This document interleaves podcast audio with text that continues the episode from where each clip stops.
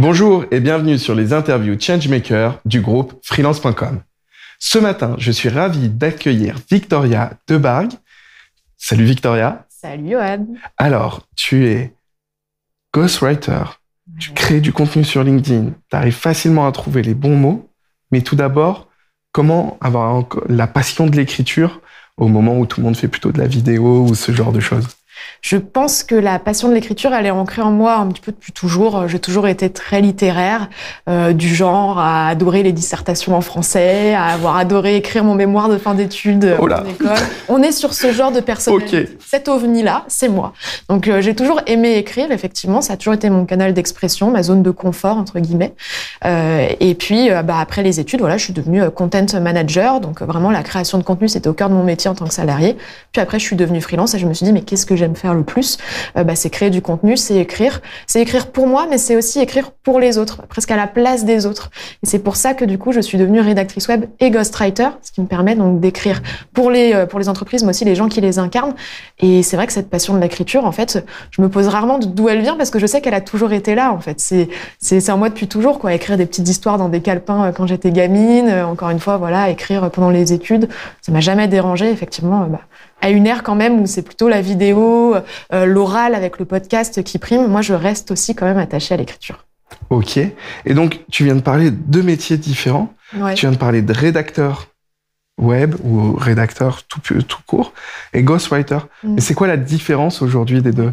Alors, c'est les casquettes que j'ai décidé de me donner. Hein. J'aurais peut-être pu choisir euh, d'autres noms, mais moi, ça me parlait bien parce que rédactrice web, donc c'est la première casquette que j'ai adoptée quand je suis devenue freelance. Et pour moi, j'associe vraiment ça au fait d'écrire, de mettre ma plume au service euh, de marques, euh, d'entreprises qui me permettent de créer en tant que rédactrice web des contenus comme des articles de blog, des livres blancs, des cas clients, des contenus qui sont diffusés sur les sites internet par les marques. mais moi, ce que j'aime aussi, c'est écrire pour les gens qui les incarnent. Quoi. On crée pas que du contenu diffusé sur des sites web où on sait pas trop qui y a derrière. Et le fait d'écrire pour les gens. Donc j'en ai fait ma deuxième casquette, celle de ghostwriter. Pour moi, c'est vraiment assimilé à être la plume secrète euh, de dirigeants d'entreprise, euh, de, euh, de voilà d'équipes sales, d'équipes marketing, voilà, de vraiment de gens qui sont incarnés, qui ont un métier, mais qui peut-être n'ont pas le temps, n'ont pas les compétences, n'ont pas forcément cette appétence au rédactionnel. Et ben en fait, moi, j'écris pour eux. Donc en fait, il y a un peu ce côté. Parfois, j'ai ma casquette de rédactrice web où j'écris des contenus pour les marques et parfois pour les gens qui les incarnent avec le ghostwriting. Et je fais ça, le ghostwriting, uniquement sur LinkedIn je me suis spécialisée euh, là-dessus. Ok, donc 100% sur LinkedIn. Mais est-ce qu'on va pas perdre en sincérité, en humanité, hmm. si c'est pas la personne qui écrit réellement ses posts? Est-ce que tu n'es pas en train de dire que tous les posts qu'on voit cartonner sur LinkedIn, hyper, hyper euh, inspirationnels ou autres, bah, finalement, ils sont un peu fake?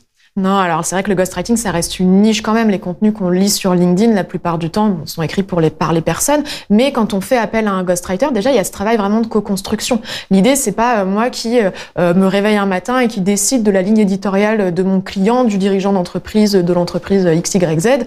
non, c'est un travail de co-construction. On va trouver les idées ensemble, on va travailler la tonalité. Et moi, mon métier, c'est de me mettre le enfin, de me mettre au plus proche de, de ces baskets, en fait, de me mettre dans ces baskets le plus finement possible ce sera jamais à 100%. C'est pour ça que mes clients parfois ont besoin de, de rajouter certaines choses dans les posts, etc.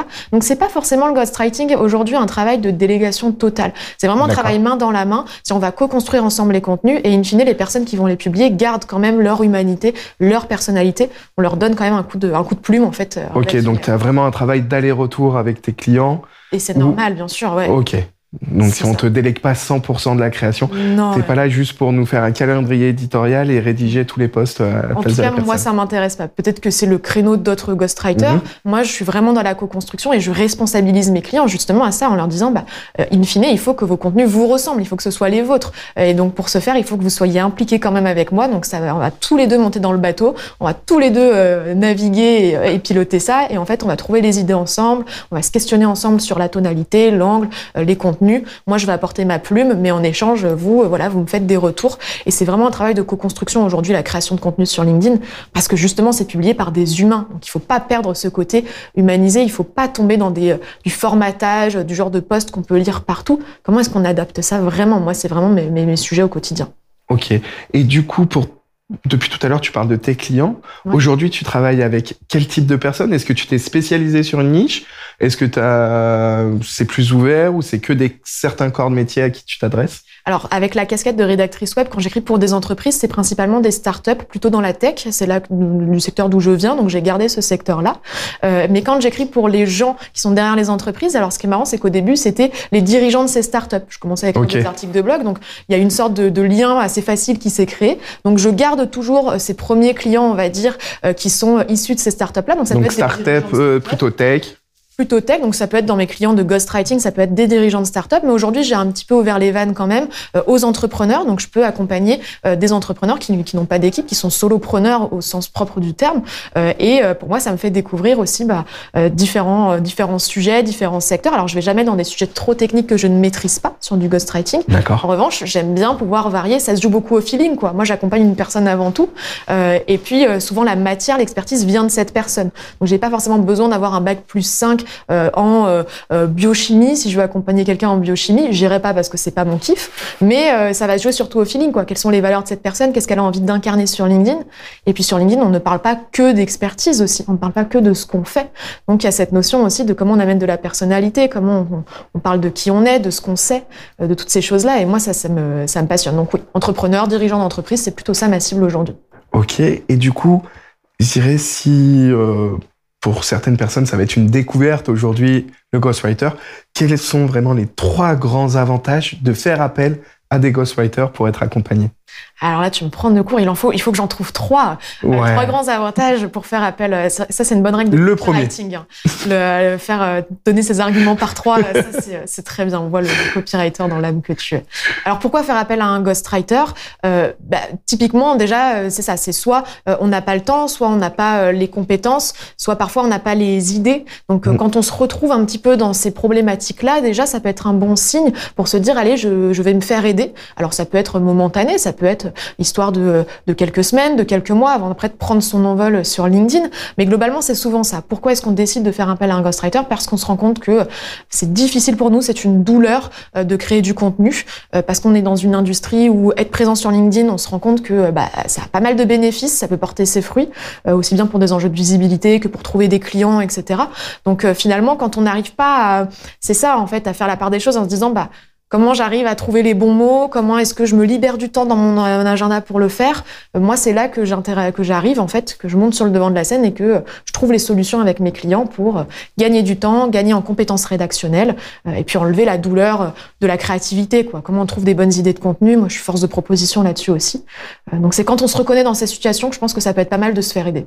Et du coup, dans l'accompagnement que tu proposes à tes clients, tu as une méthodologie bien précise où tu vas pouvoir t'adapter à chaque personne?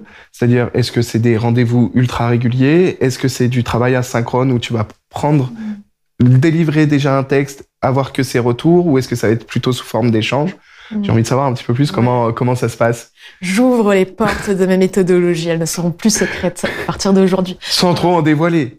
Évidemment. Mais en, en réalité, moi, déjà, ce que j'aime bien, c'est cadrer l'accompagnement. Alors, je propose des forfaits. Souvent, les forfaits que je propose, c'est deux, euh, c'est 4, euh, 8 ou 12 postes par mois. Donc, ça fait un, deux ou trois postes par semaine. Comme ça, je sais directement si le client est plutôt du genre à vouloir poster beaucoup, moins. Ça va cadrer aussi la suite de l'accompagnement. Et puis, lui, ça l'autonomie, ça le responsabilise sur le nombre de postes euh, à publier tous les mois et sur cette régularité à tenir. Donc je propose des forfaits, 4, 8 ou 12 postes par mois peut être plus, euh, voilà, c'est rarement moins parce qu'au-delà, en dessous d'un poste par semaine, le jouer le jeu de LinkedIn c'est un peu plus compliqué. Euh, et puis à partir de ça, en fait, finalement, j'intègre dans ces, dans ces accompagnements et forcément la partie rédactionnelle que je fais en asynchrone. Mais avant ça, ce qui est très important, c'est ces, ces rendez-vous réguliers avec le client. Ok. Je les vois au moins une fois par mois. C'est ça. Ok, donc tu les vois pas juste une fois et on se prend l'info. Tu as un vrai suivi avec eux. C'est ça. On, on, commence par un rendez-vous au préalable où on va définir la stratégie éditoriale ensemble. Euh, on va pouvoir déjà avoir des bribes éléments de, personnalité, de tonalité, euh, définir des grands piliers éditoriaux. Moi, je fonctionne en piliers éditoriaux, donc ces grandes thématiques qu'on aborde dans sa communication, on peut en avoir plusieurs.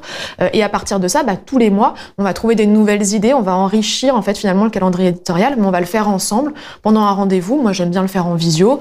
Euh, et puis voilà, selon que ce soit 4, 8 ou 12 postes, parfois ça nous demande un petit peu plus d'échanges, parfois un peu moins. mais généralement, il y a quand même, moi, je tiens à ce qu'il y ait ce rendez-vous humain tous les mois. Et après, moi, je fais le taf de mon côté de rédiger les postes, de les envoyer, ces allers-retours. Voilà un peu comment je fonctionne. Ok.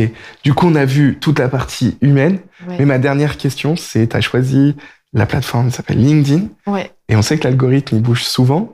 Donc, toi, tu as aussi dû te, te, former, tu dois te tenir à la page pour, pour pouvoir accompagner au mieux tes clients bah c'est ça, LinkedIn, ça évolue en permanence. On dépend d'un algorithme qui euh, qui évolue euh, tous les six mois, tous les trois mois. Euh, voilà, ça dépend des nouvelles choses qui arrivent, d'autres qui s'en vont. Donc c'est un peu, voilà, il faut se tenir à jour, ça c'est évident. on commence à être beaucoup en tant que ghostwriter aussi, donc c'est bien. On peut aussi s'entraider, suivre les bonnes pratiques tous ensemble, se partager ce qu'on peut faire avec nos clients. Donc ça c'est hyper intéressant. Et puis au-delà de ça, ouais, je continue de me former, d'y passer mes journées entières sur ce vaste océan qu'est LinkedIn mais non, non, c'est très important de se tenir à jour. Il y a des choses qui changent. Euh, on peut parler notamment, voilà, des typologies de postes à aborder, euh, des formats de postes, euh, des façons de les écrire. Donc que ce soit dans le fond ou dans la forme, il y a toujours des nouvelles choses qui sont plus ou moins mises en avant. Et puis surtout, au-delà de ce qui est mis en avant par l'algorithme, c'est qu'est-ce qui intéresse les gens, quoi. Donc on en revient toujours à l'humain. Comment est-ce que nous on s'adapte à la fois et aux algorithmes, mais surtout aux gens qui sont en face et qui nous lisent? Qu'est-ce qu'ils ont envie de lire ces gens-là sur LinkedIn? Ça, c'est tout le travail aussi pour se tenir à jour et leur proposer des sujets bah, qui leur plaisent. Merci beaucoup Victoria pour euh, toutes ces infos sur euh, le ghostwriting. Où est-ce qu'on peut te retrouver? Eh bah écoute, sur LinkedIn, j'ai envie de dire. Eh bah parfait, la boucle est bouclée. Si vous voulez retrouver toutes les interviews Changemaker, rendez-vous sur la chaîne YouTube du groupe freelance.com ainsi que sur notre chaîne de podcast et on se retrouve très vite. À bientôt.